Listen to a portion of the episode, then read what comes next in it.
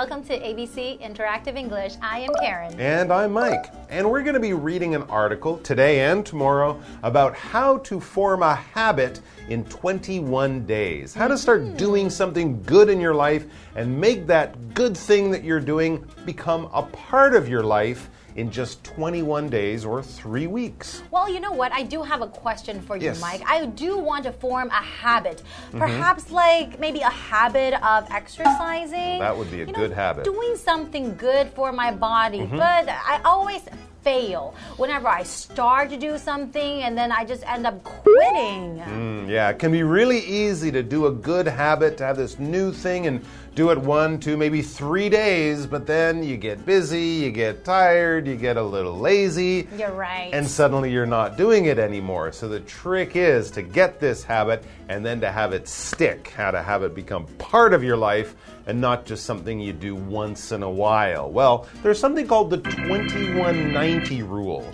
2190 Yeah, rule. we're going to be learning that? all about it, and they'll explain in a really good way, Mm-hmm. actually, for you especially, because we're talking about exercise in our article, how to do something you might do once in a while, Mm-hmm. but do it in a way that you'll start to do it just as part of your normal life. And if it's a good habit, that will be a good thing for you. That's awesome because I failed so many times. A lot of people do. Really have to pay attention. Yeah. Let's go.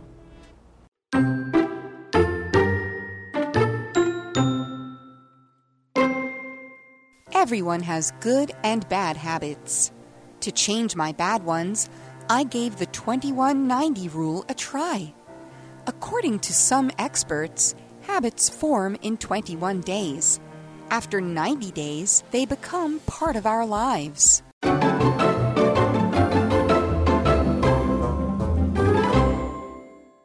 Looking at part one of how to form a habit in 21 days. So before we go into today's article, let's explain what a habit is. Mm. A habit is something that you do on a regular basis, Yep. right? So perhaps you would do this maybe every day, mm-hmm. or maybe once a week, or maybe every other day. And a habit can be good or bad. So, for example, smoking would be a bad habit, but hmm. maybe a habit of exercising that would be a good habit, right? So, how about you, Mike? Do you have any habits?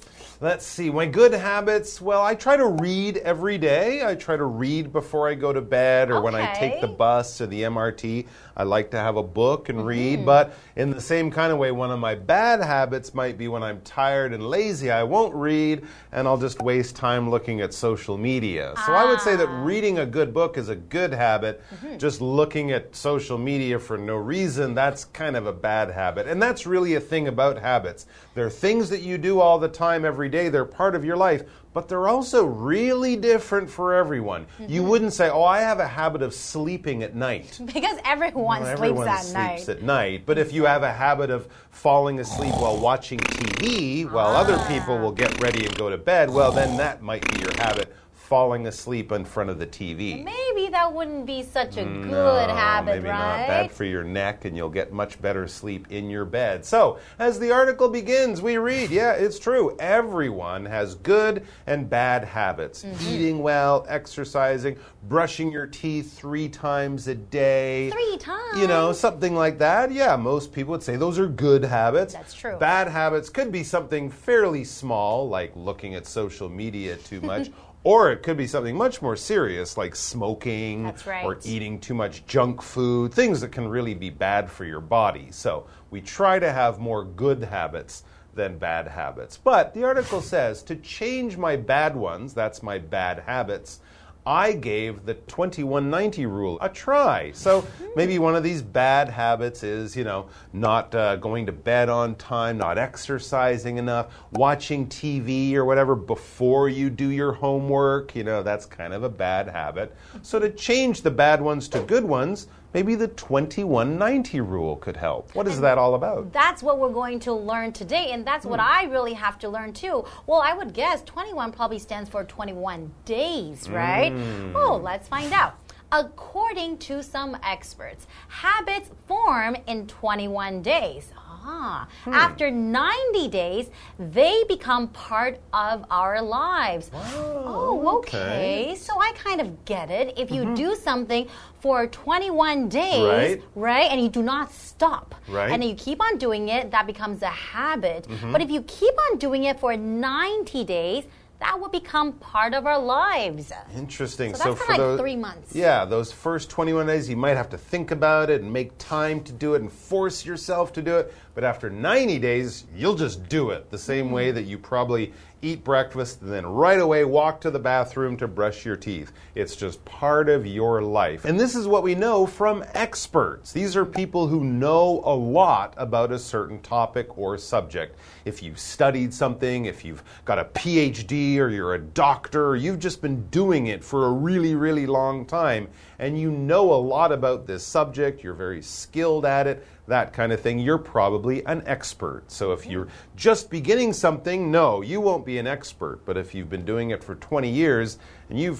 really have a lot of experience, you're probably an expert at mm-hmm. that time. Mm. All right, so the experts say the 2190 rule is a great way to start changing your bad habits to good habits. We're going to find out all about it after the break. See you soon.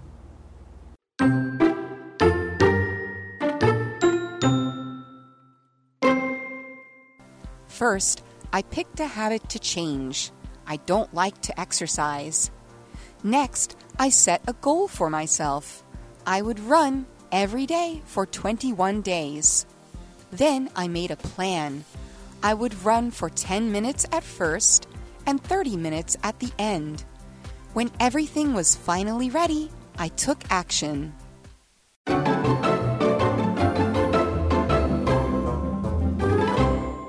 Welcome back, everyone. So, we are still talking about how to form a habit, right? yes. And actually, speaking of habits, I do have a good habit. Okay. I have a habit of going to bed early. That is a good habit. Yeah, Hmm. if you Mm-hmm. can do that and do it regularly, even on the weekend when you might want to stay up, that would definitely be a good thing to do. So that's actually a good way to get into the second part of our article. Mm-hmm. If you're going to get a good habit, you have to choose what good habit you want to try to get first. That's right. So, let's begin. First, I picked a habit to change.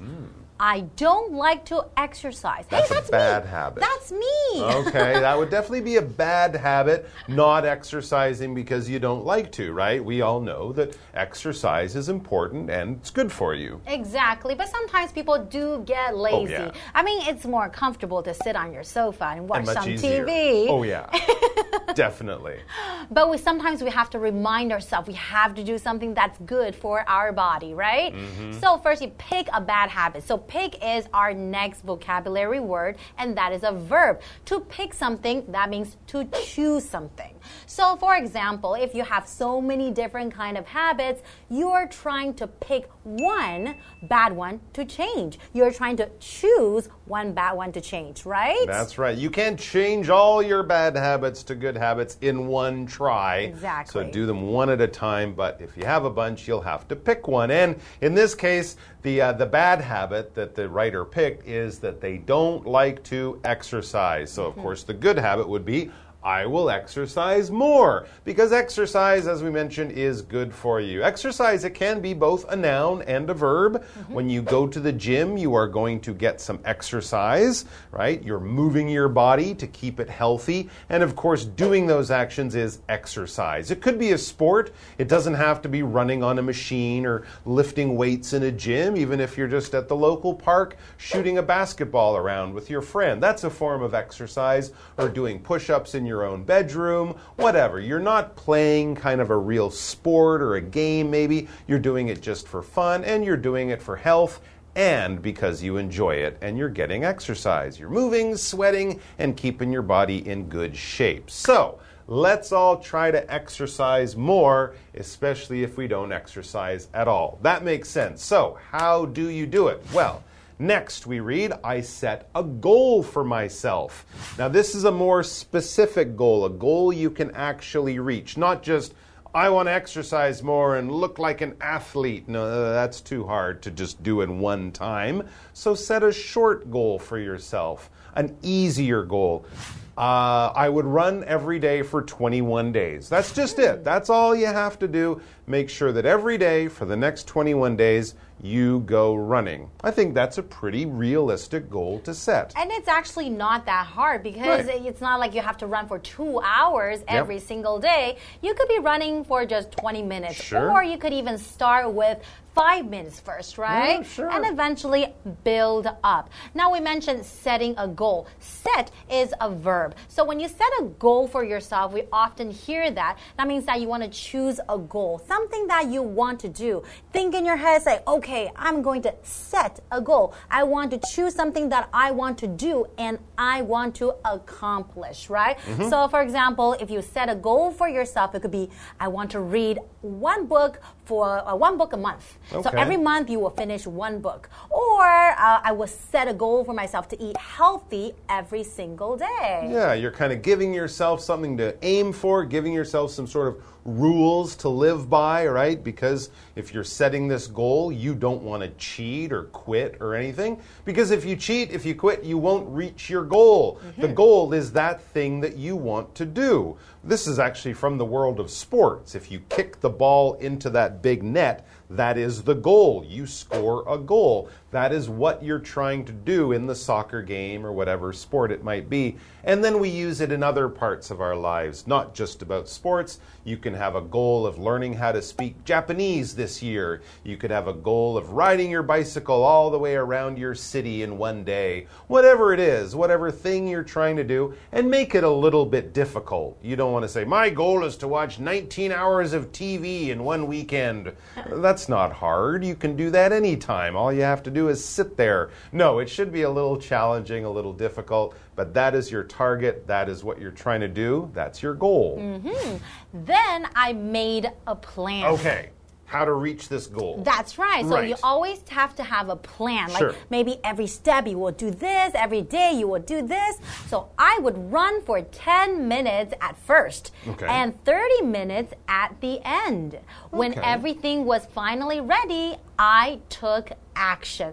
Okay, that is a very smart way of going about, you know, reaching your goal because like you said, Mm-hmm. you don't want to make something that is too hard or too challenging at the beginning because it's very you you're likely to give up, right? Yeah, I mean, I I think you mentioned it. 10 minutes at the be even 5 minutes would be great. If you say I'm going to go I never exercise, but I'll go out today and run for 30 minutes, you're probably not going to and that might be dangerous actually. exactly. But if you say I don't exercise, but today I will run for 5 minutes, that's a goal you can probably reach and that's a good way to begin to take action. When we take action it means basically we do what we're saying we're going to do. We mm-hmm. do what we plan. We stop sitting down. We get up, we start being active, we start doing stuff. We're taking action. We're not thinking, we're not planning, we're not dreaming, we're actually doing right now. Just do it. There you go. Take action. That's the only way to even try to reach your goals. Well, we've reached the end of today's article,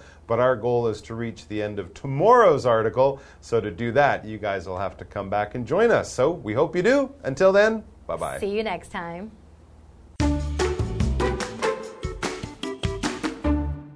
Everyone has good and bad habits. To change my bad ones, I gave the 2190 rule a try. According to some experts, habits form in 21 days. After 90 days, they become part of our lives. First, I picked a habit to change. I don't like to exercise. Next, I set a goal for myself. I would run every day for 21 days. Then I made a plan. I would run for 10 minutes at first and 30 minutes at the end. When everything was finally ready, I took action.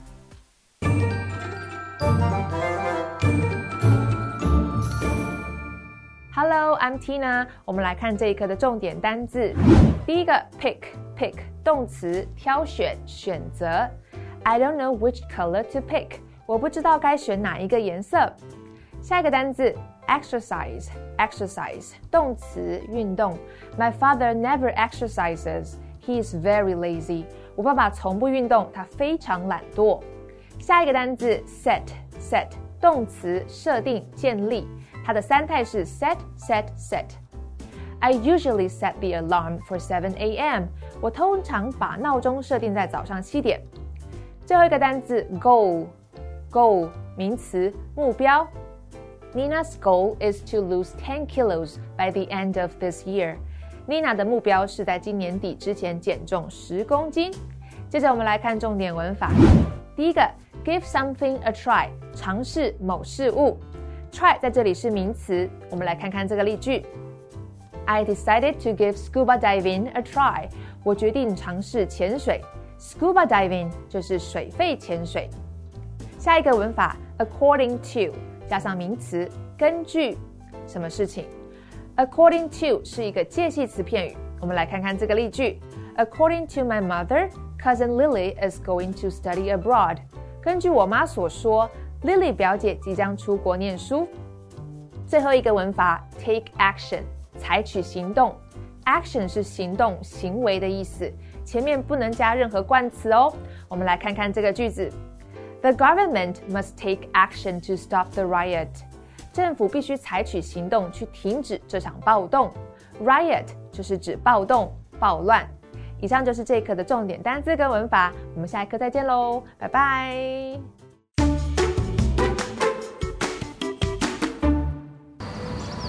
National Kaohsiung Center for the Arts, Weiwuying, is the world's largest performing arts center under one roof. It's a green building. The roof can collect rainwater to water the plants.